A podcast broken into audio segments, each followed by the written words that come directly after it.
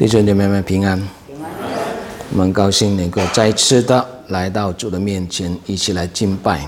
我们也一起来呃聆听他的话语，一起来思想圣经宝贵的话语。这一次是我们第二次读这一段的经文啊。那么这段经文呢，因为比较长一点，那么应该会读三次哈，还有一次啊。呀，透过这样的经文，我们一起来思考，特别是在教会当中，作为一个侍奉者啊，我们应该有的一种的生命的素质啊，因为这是不单是圣经的一个要求啊，恐怕啊，我们许多人啊，甚至是许多非基督徒也是啊，对我们有这样的一个要求的啊。特别今天我们来到这里，处在一个西方的一个社会里面。我们都开始体会到这种呃社会上的这种高举个人自由的这样的个大环境里面呢，那其实是一个非常开放的一个社会啊。那过去许多被被认为呢，啊传统上被认为是不可以做的啊，是特别是道德上的一个对错是非常分明的啊。可是呢，啊在这西方的社会强调自由的大环境底下啊，很多过去认为错的啊，那么今天就不认为是一个错的啊。可是到了一些的领袖的要求的时候呢，我发现呢，他们忽然之间呢就不一样了啊。他们对一个领袖呢，会有一个非常严谨的要求啊。那比如说啊，在美国是非常非常强调自由的一个社会。可是三年前呢，在美国在推选这个大法官啊，在提名这个卡瓦诺的这事件呢，让我们看到啊，当一个人啊。他还不是一个很出色或很出名的很重要的一个领袖的时候呢，那么过去的一些的事情呢，啊，没有人去追究他的啊。可是呢，当他一旦被委任，或者一旦他能够委任于一个非常重要的一个职位，他是一个领袖的时候呢，那么许多人对这一个啊。领袖呢就有有所要求了啊。当卡瓦诺还被还没有被提名成为美国的一个大法官之前呢，啊，没有人会注意到他啊。可是当他一旦被提名之后呢，结果就有人出站出来了啊。那当时就是加州的一个大学的教授来指控他啊，就卡瓦诺啊，就是三十六年之前呢。那么对他性侵未遂啊，可是虽然他提了出来，可是他又没有办法提供准确啊这个证据啊，因为是三十六年前了啊。后来呢，这件事件闹得闹得非常的啊热烘烘的啊啊，当然我们可以说他有可能是背后是政治的操弄啊。不过呢，这件事让我们。呃，学到一个功课，或者我们被提醒啊，提醒我们基督徒，特别是教会的侍奉者，或者是对一个领袖的要求，对于上帝的子民跟随耶稣基督人，都是如此啊。当我们啊，那么什么事都不做的时候，没有人在乎我们是谁啊。可是，一旦我们想要做大事哦，我们想要为主做一些事，我们要往这个领袖的职位往上爬的时候，或者当我们做的事被人看重、被人欣赏的时候呢，人对我们就开始有所要求了。过去不在乎。因为我们还没有什么影响力，可是当我们一旦有影响力，当我们一旦有一个重要的职位的时候呢，别人自然而然的对我们有所要求。非基督徒也是如此。一个人还没有信耶稣，他是一个怎样的人，不在乎他。可是他一旦信了耶稣之后呢，哎，你是基督徒，你应该这样，你应该那样，人。对他就有所要求，而我们作为一个侍奉者更是如此。所以提摩太前书第三章这一段经文，就保罗写信给提摩太，希望提摩太在以弗所牧养教会，当选拔领袖的时候，要注意的几件重要的事情。而这里写了一系列的生命上的素质的要求。那上次我们透过这段经文，我们提了两个重点，一个是拥有叫人幸福的好名声，领袖、侍奉者，这名声不但是教内的，教外也是需要的。第二个要拥有自我约束的能力，自我管理的一个能力。什么是该做，什么是不该做，不单是知道。而且要懂得去约束自己，有能力去约束自己，做应该做的，不做知道不应该做的，这是自我控制的能力。那接下来呢，我们今天进一步透过这样的经文来思想另外三个重点。第一呢，要拥有忠诚的婚姻与家庭。这段经文有两次提到，只做。一个妇人的丈夫，也有两次提到好好管理自己的家，而分别都是对监督跟执事的一个要求。这说明什么呢？这说明了美好的婚姻与家庭对一个侍奉者的一个重要性。讲到婚姻呢，这里强调的是。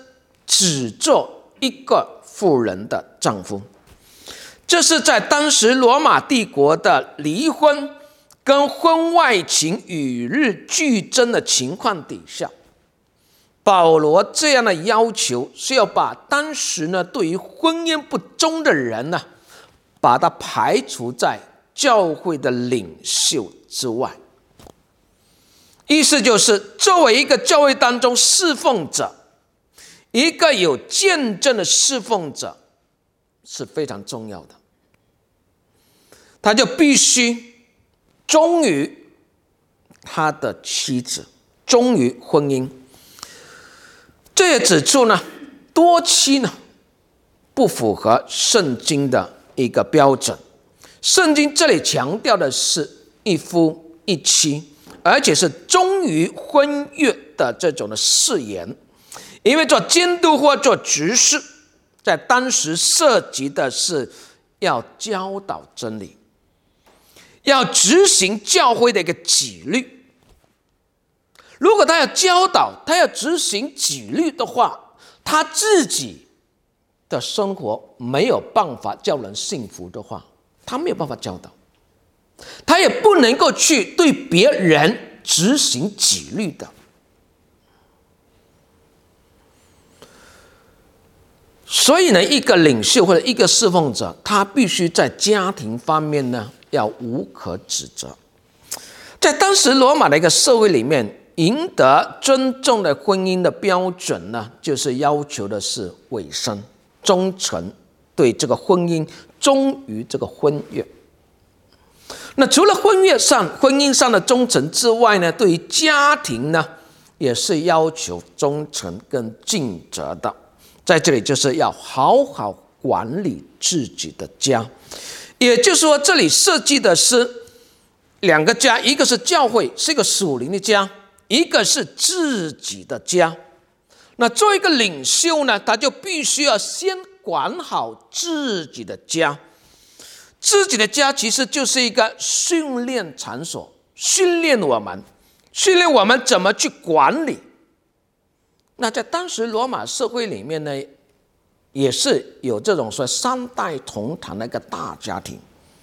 他们不单是三代同堂哦，他们的家庭里面还多了一些的成员，就是奴隶。奴隶也是属于这个家庭的一个成员之一，他也要管的。所以这个大家庭如果是三代同堂，要加上奴隶的话，其实在这个家庭里面呢，就等于是一个小社会。不像我们今天呢，家庭是非常小的哈。如果只有一个孩子的话，一家三口而已，对不对？两个孩子，一家四口。可是对当时来说，家庭是蛮大的啊。所以这个家庭十几二十人可能，他就要管理这十几二十人，他要管好这个小家庭，自己的家庭，然后他才能够管一个属灵的家庭，更大的一个成员，更大的一个家庭。其实这里所指的是，指是这个优先次序的问题。先管好自己的家，先照顾好自己家人，然后呢，才能够去侍奉、去管理教会更多的人，是先后啊。我们不能够为了侍奉上帝而忽略了家庭的需要，不要为了服侍服侍别人而忽略自己的家里丈夫、太太、孩子的需要。我们不能够为了这个所谓我们有时候的，特别是华人教会，有时候有一个属灵观呢。这个属灵观是我以上帝为优先，上帝是最重要的，所以上帝摆在第一位，家庭其次，第二位。所以呢，先侍奉上帝，后照顾家人。但保罗这里不是这个意思。如果没有先侍奉上帝的话呢，要先照顾好家人。我们不能热心去管教会而不管自己的家，两者都是上帝托付给我们的。所以，既然两者都是上帝托付给我们的，那就优先次序是先自己的家，后是教会。先是一个小群体，我们能够管好这个小群体，我们用这个管理的能力去管更大的一个群体。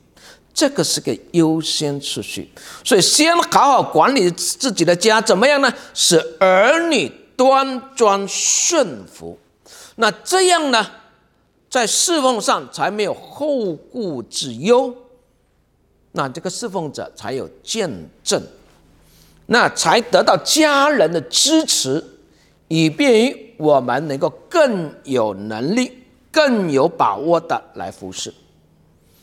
不然的话，就好像啊，如果我们只顾前院，后院失火的话，那我们也是功亏一篑的。因此，先照顾好自己的家，也是爱主、听从主的教导的一个表现。不要有一个错误的属灵观，认为神优先，就先教会，到最后呢，忽略了家人。以至于失去了见证，而最终也是不能被上帝使用的。圣经上就有这样的一个例子，旧约当中记载了一个家庭，就是以利这个家庭，他是一个祭司，他是一个大祭司，他是个侍奉上帝的人，可是他两个儿子呢，却没有好的行为。而以利会不会知道呢？以利其实是知道的，可是以利就没有很严厉的管教他这个孩子，这两个孩子，以至于上帝差派人去责备以利，说他尊重儿子过于尊重上帝。啊，这个时代很多父母有可能会犯这个错误啊。然后他长大了，他自由，给他自由，尊重他的选择。以利尊重自己的儿子，过于尊重上帝。结果，上帝在以利家以外另立士师。如果我们认识旧约大祭司，如果从亚伦开始的话啊，他是可以传承给自己的儿子的。可是到了以利，no，他儿子不行，所以就上帝在以利的家以外另立了一个祭司撒母耳。因此，对一个侍奉者来说，家庭要先管好，蒙上帝赐福，上帝才能够使用我们去做更大的事情。在美国曾经做过一次全国性的问卷调查，问题是这样问：人生最重要的是什么？有百分之九十六人都来回答说，人生最重要的是一个美满的家庭生活。啊，百分之九十六，在美国这个自由的社会里面。离婚率是非常高的。他们开始人生体会到一件重要的事：美满幸福的家庭是人生重要的一件事。人的内心深处里面对这个是渴望的。因此，一个侍奉者，他的生命数字里面的要求呢的榜样，先管好自己的家，对自己的家的忠诚，婚姻与家庭的忠诚是非常重要的。这是我们能够做榜样，能够被上帝使用的一种的生命榜样。第二，在这里，这圣经强调的是要拥有。接待客人的爱心。这里第三章第二节，这里说要乐意接待远人，这个可以翻译成要爱陌生的人。这是保罗时代的一个圣象，当时并没有像我们今天所熟悉的这个所谓的旅店或者是饭店这一类的啊设施。给旅客来居住的，当时有可能也不多啊，那么可能也是没有很好的一个管理，因为不是很流行啊。因此，当时的基督徒的旅客呢，就非常需要有人去接待，以表达爱心。虽然呢，彼此之间呢是未曾认识的，但是基于有相同的信仰。所以呢，本来都是属于一个大家庭的，所以他们就有责任，有这个必要彼此照顾。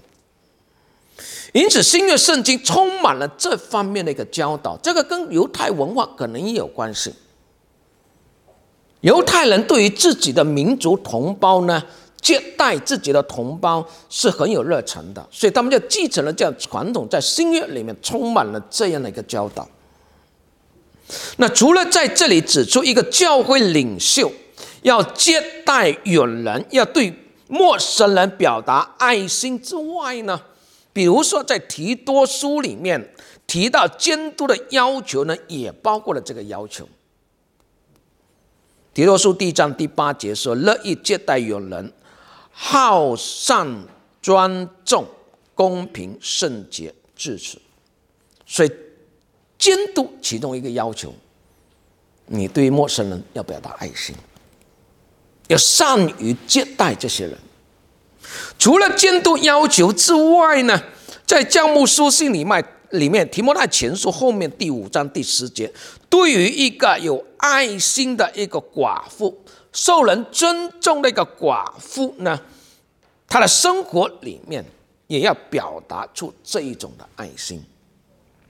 所以他也说，又要行善，又有行善的名声，就如养育儿女、接待远人、洗圣徒的脚。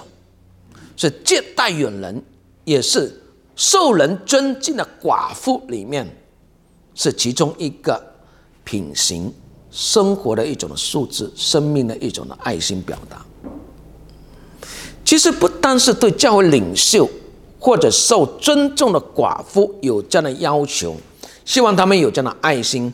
保罗写罗马书，到了十三、十二章十三节，就指出了一个蒙上帝恩典的罪人，他如果要活出更新而改变的生命，那其中一个就是他必须有这样的爱心，那就是圣徒缺乏要颁布，客要。一味的款待。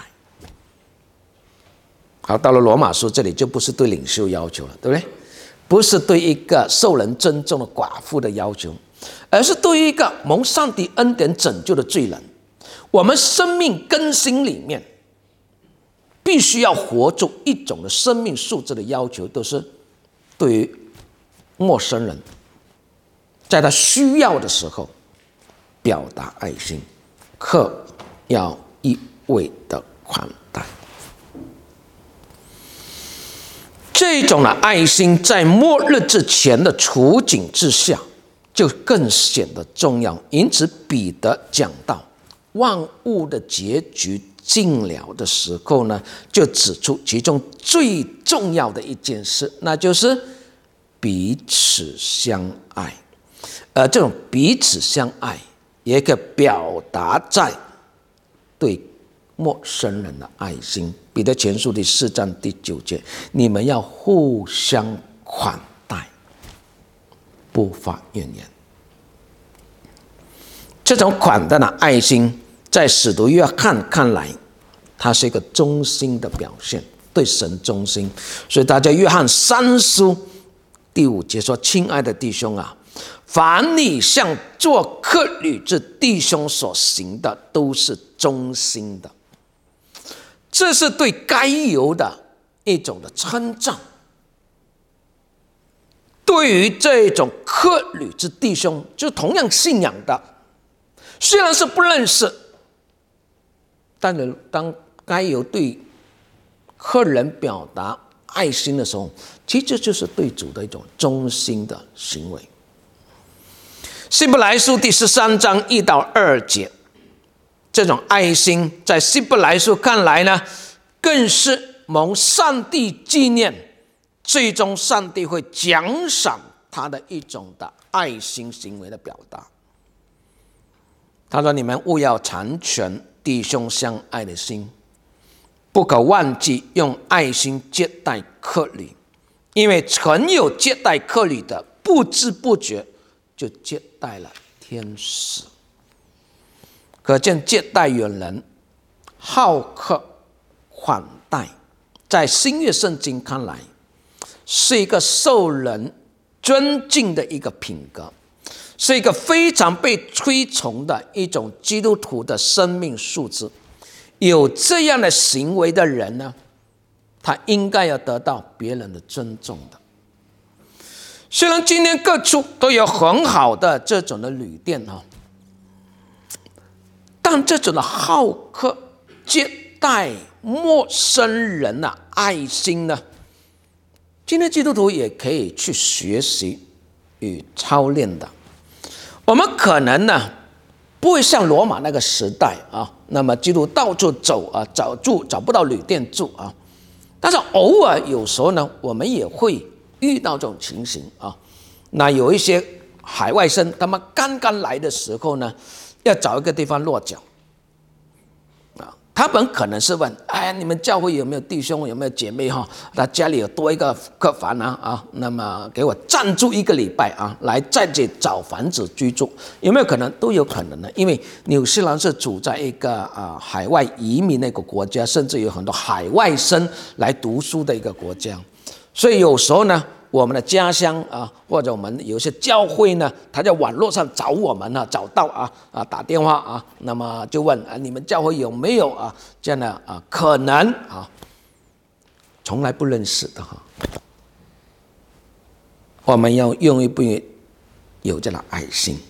如果我们家里面有多余一个客房的话，多一个房间，我们愿意不就腾出来去接待这些的人。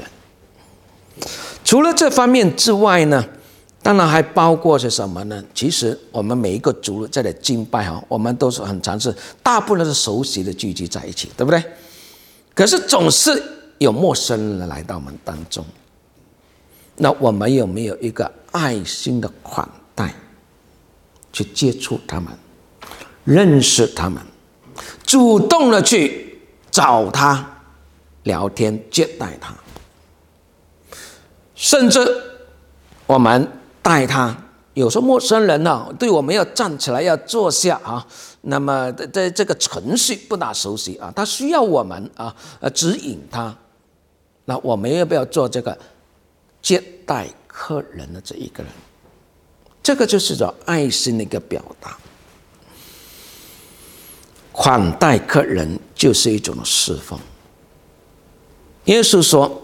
在马太福音第十八章第五节，凡为我的名接待一个像这小孩子的，就是接待我。我们坐在这样的一个陌生人的身上，用爱心去关怀他、接待他。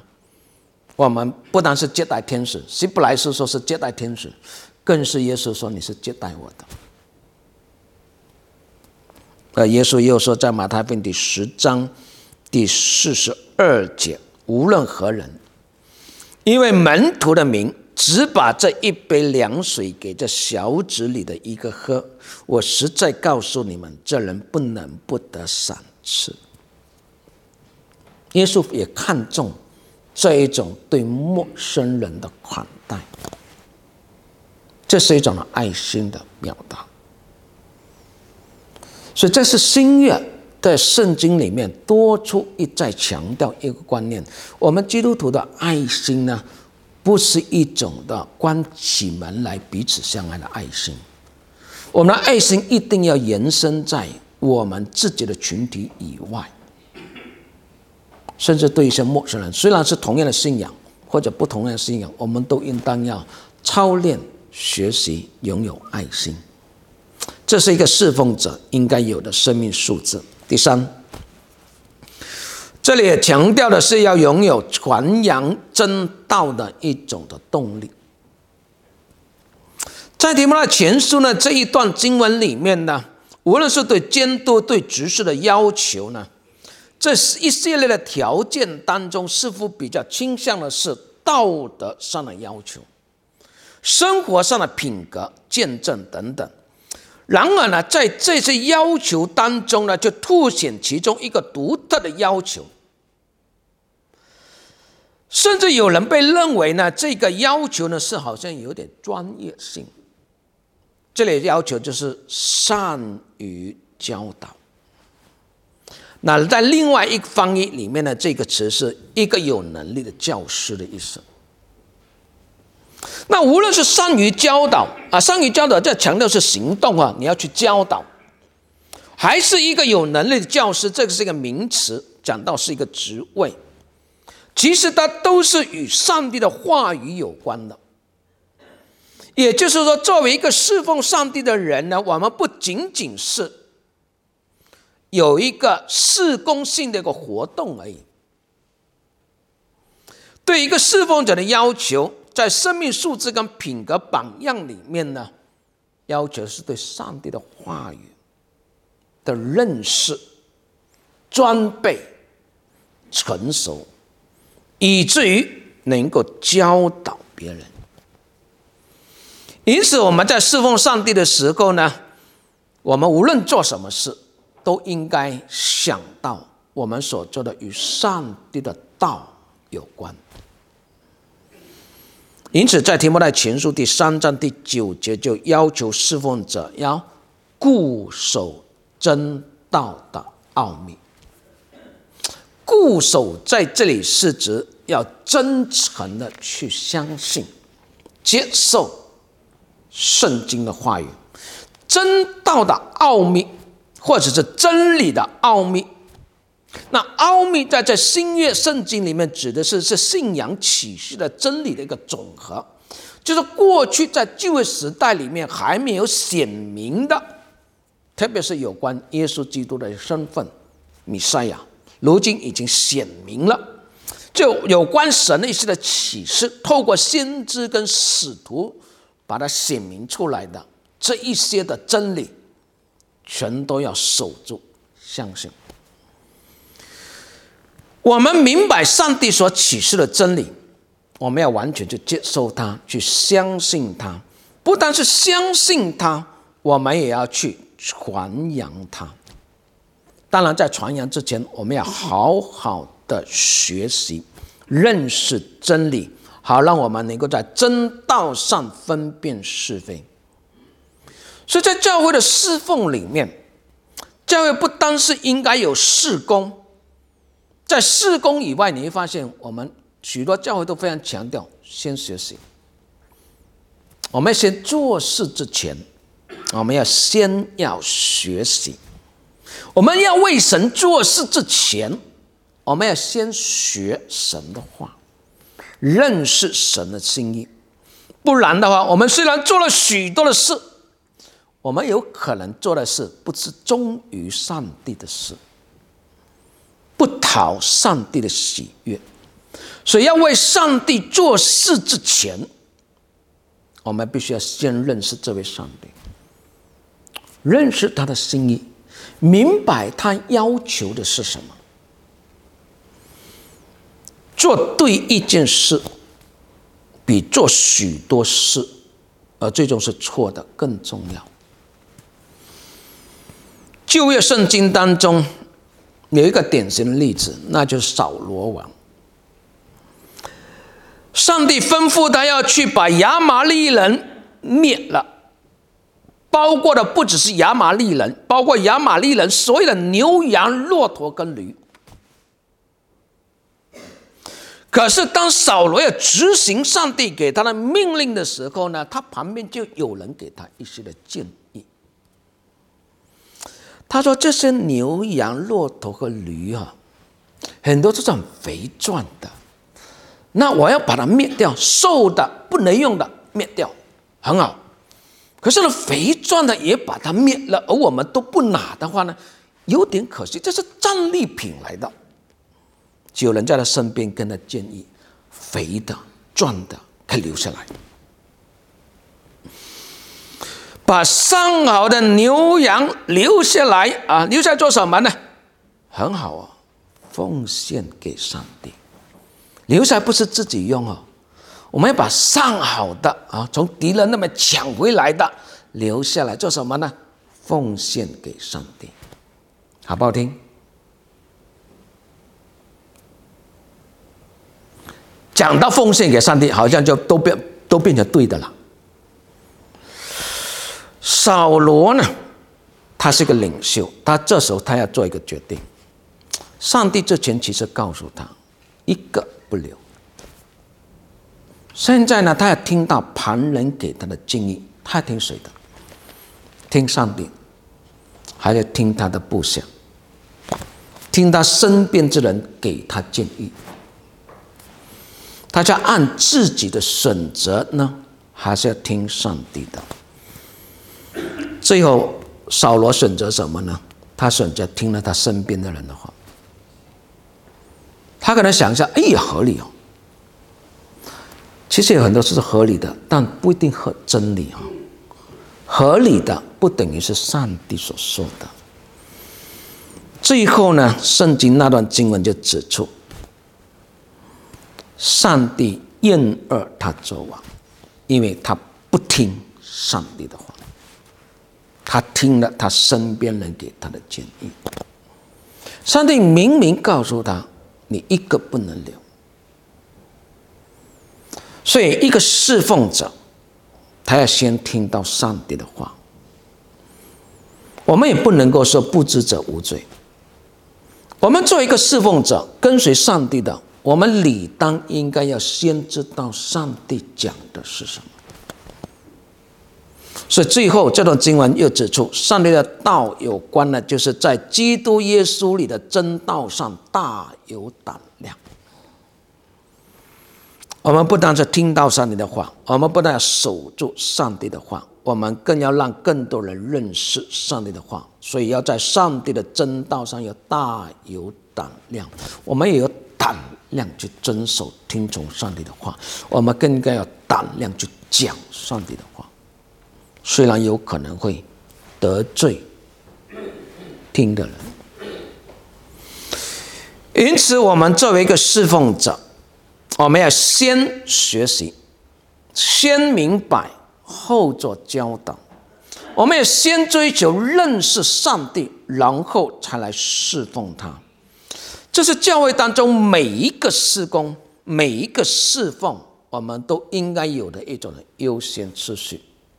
如果我们要成为一个好的侍奉者，合神心意的侍奉者，能够被上帝使用的侍奉者，我们就必须要先认识这位上帝。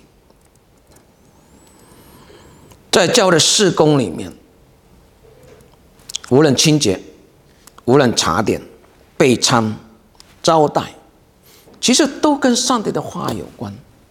因为当我们做了这一切的事的时候呢，我是要帮助整个教会的运作顺利，好让神的道能够透过我们传开。我做这一切，好让更多人能够有机会来听到。我做这一切，好让更多人能够有机会听到福音。所以，当我们有这样的一个思想，我们所做的每一件事都与神的道有关的时候，那我们就更加应该忠心的去履行。所以，作为一个侍奉上帝的人，我们不单要追求做事，我们要先追求做人，做一个合神心意的人，好让我们所做的事也能够蒙上帝悦纳。所以，上帝所喜悦的人，一个侍奉者。如果把这两次加在一起，已经有五个大范围啊。一个要拥有叫人幸福的好名声；第二，要拥有自我约束的一种的能力；要拥有忠诚的婚姻家庭；要拥有接待客人的爱心；要拥有传扬真道的一种动力；要为上帝做事，我们要先为上帝做人，做好。我这个人。要有好的侍奉，我们就必须要先有符合上帝要求的一种生命的素质。这是一种生命的操练。当我们被上帝重用之前，我们先被上帝塑造我们，让我们成为他手中的器皿。愿神帮助我们，用这样的心来侍奉。那我们的侍奉一定蒙神悦纳跟祝福。我们一起祷告。主，我们来到你面前，感谢你恩待我们，透过你的话语，让我们认识你的心意。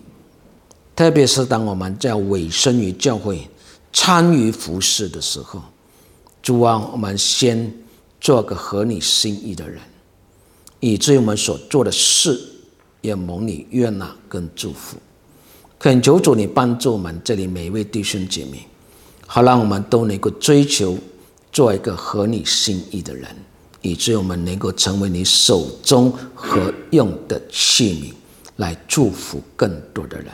感谢主，祷告奉耶稣基督名求的。